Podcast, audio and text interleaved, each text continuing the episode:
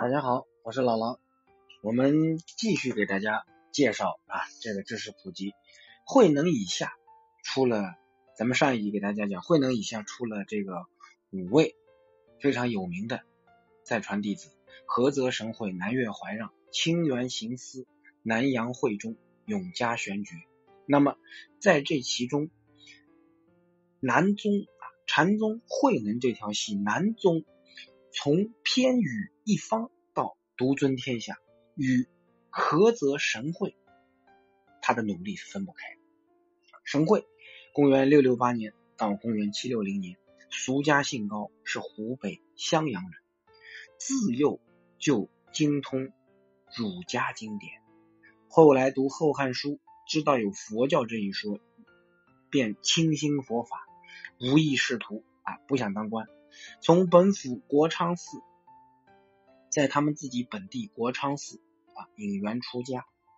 神会先前曾在荆州的玉泉寺从神秀习禅啊，师从神秀。那么后来神秀被武则天招入宫中去说法，便令部分弟子到慧能处去继续学习。神会到曹溪，那个时候慧能已经是晚年，两个人。相见有一番充满禅机的对话，从对话中也可以看出神会对南宗已有参悟。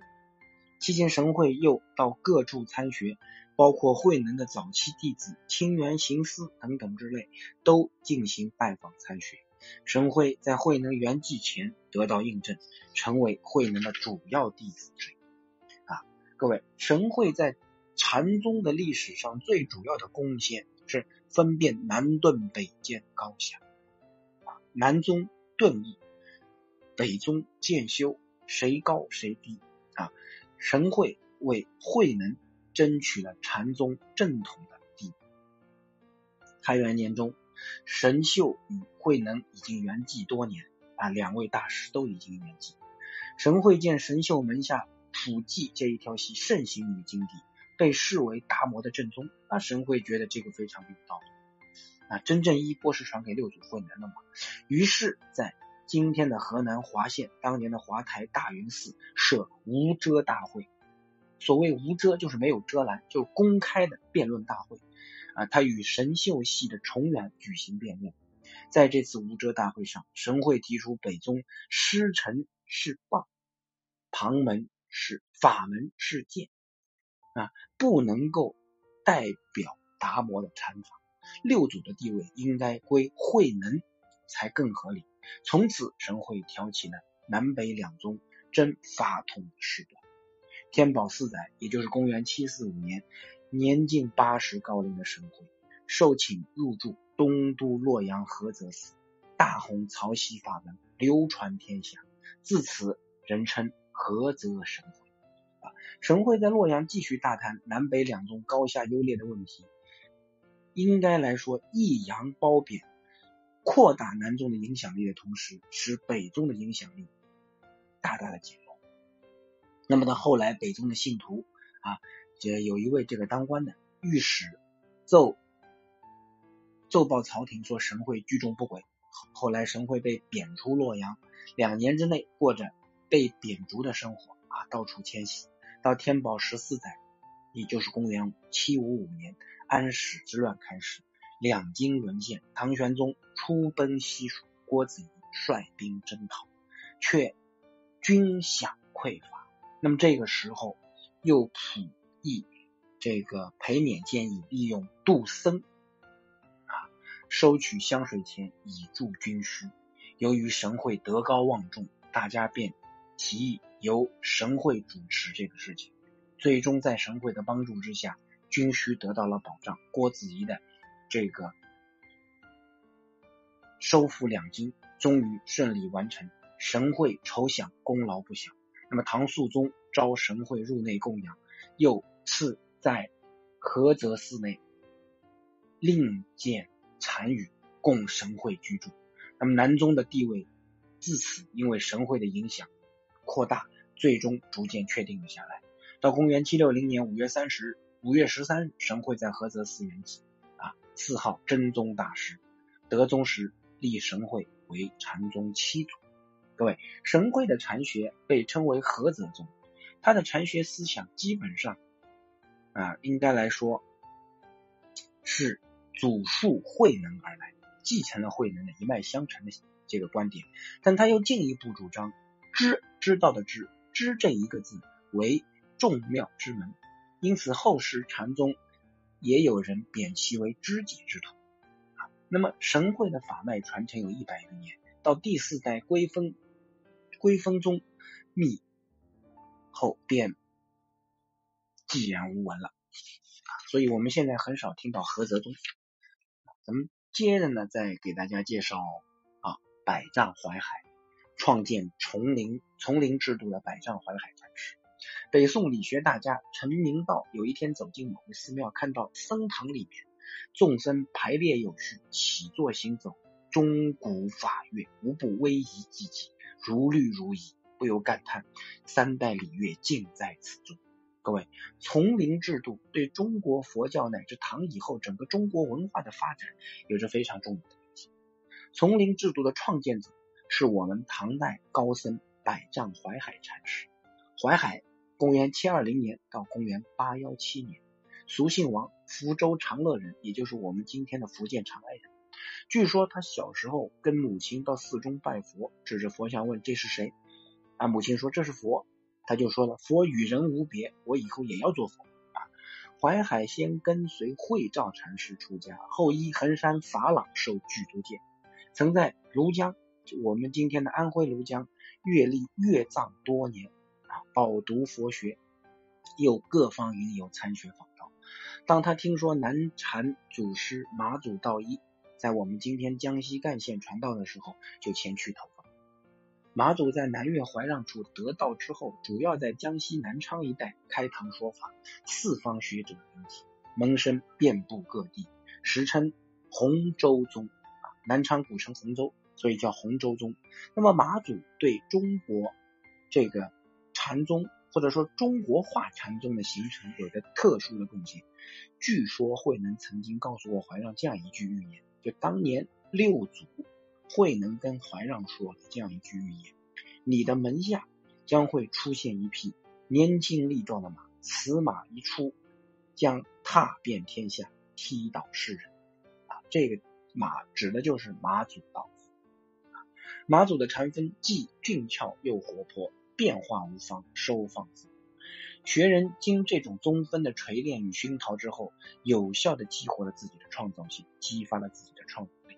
那么，淮海它能够创造具有中国特色的、中原特色的丛林制度，与他多年在马祖门下训练是有关的。虽然马祖有许多优秀的弟子，但其中最杰出，并且对后世中国禅宗的发展贡献最大者。无疑便是淮海禅师，对，而马祖对于淮海也十分器重啊，师徒俩一起这个散步赏月。有一次淮海应应景而语，正好修行，马祖当下肯断，禅归海。淮海说了，正好这个时候是最好的修行，马祖当然就说百禅归海，百纳归海。这个海既是指大海，大海无量，佛法无边，又是指淮海。又有一次，淮海随侍马祖身旁，马祖直愣愣的视旁边的一个这个浮尘，既用此，既此用，离此用啊！淮海马上就说这个话，马祖随口就是一句：“你以后开口说话将如何教人？”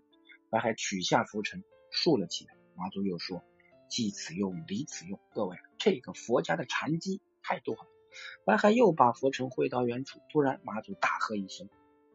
震得淮海聋了三天，随运，这叫什么？任运随机，可寄语言，也可离言，任意收放，不止一段。这就咱们禅宗所谓的明心见性，直指不立文字，直指人心。关键是要能回归本意。这个，所以咱们一直说禅宗啊，必须要有足够的智慧。在正是马祖这种细心的观察与耐心的调教，造就了淮海大吉大用的弘法才。淮海在马祖门下得道之后，依然随随侍左右。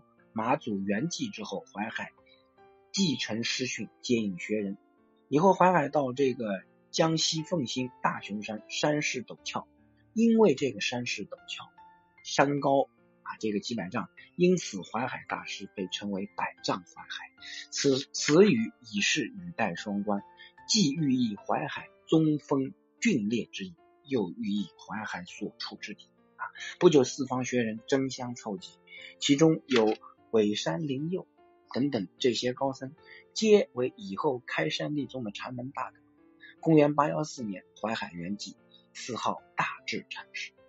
淮海接引学人的方式与道一一样啊，这个叫当头棒，灵济喝，喝打并举，有说有笑啊，而以百丈下堂句别具一格。淮海每逢说法下堂，待众人离出时，却唤呼一声，众人回头，他却问是什么，以此提醒学人反省，自悟本性。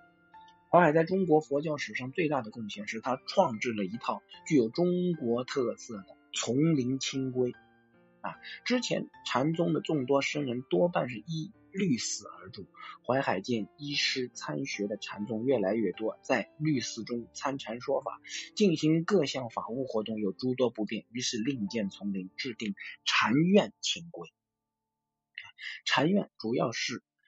它的特点是只设法堂，不设佛殿，表示不崇拜偶像，不屈从权威，众生平等，独立自主。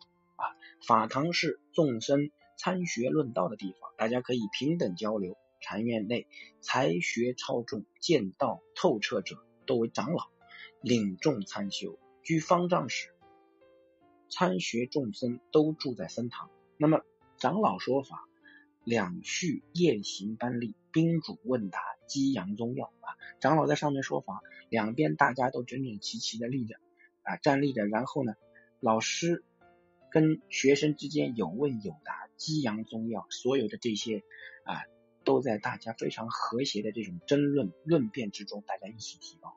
禅院内大小事务分工明确，各司其职。各位，中国是个农业社会，印度佛教所实行的沙门托钵乞食制度，跟我们中国其实不太相应。啊，因为古代印度的和尚是不不做事情，只是沙门托钵行乞，然后就是传经说法。那么为此，淮海又制定了普请法啊，普通的普，请教的请，普请法。普请就是集体劳动，不论僧职高低，大家一律参加，或者锄田除草，或者打柴挑水。所谓一日不做，一日不食，一天不劳作，一天就不吃饭。上下一心，农禅结合，淮海建立起来的禅宗生活的方式，真正体现了佛教的六合精神。啊，淮海创立的禅院清规虽属草创，却成为以后中国佛教丛林制度的开幕。淮海所制定的百丈清规，在宋代以后就失传了。元顺帝的时候，百丈山德辉禅师奉赐从编清规，名次修百丈清规。这清规至今依然是丛林礼法的大经。总之，丛林制度的出现是佛教中国化的一个里程碑，是中国化佛教的一个重要特征。它对中国佛教的发展具有极大的促进作用。这是百丈环海禅师。好，谢谢大家关注老狼，每集一点小知识，感恩阿弥陀佛。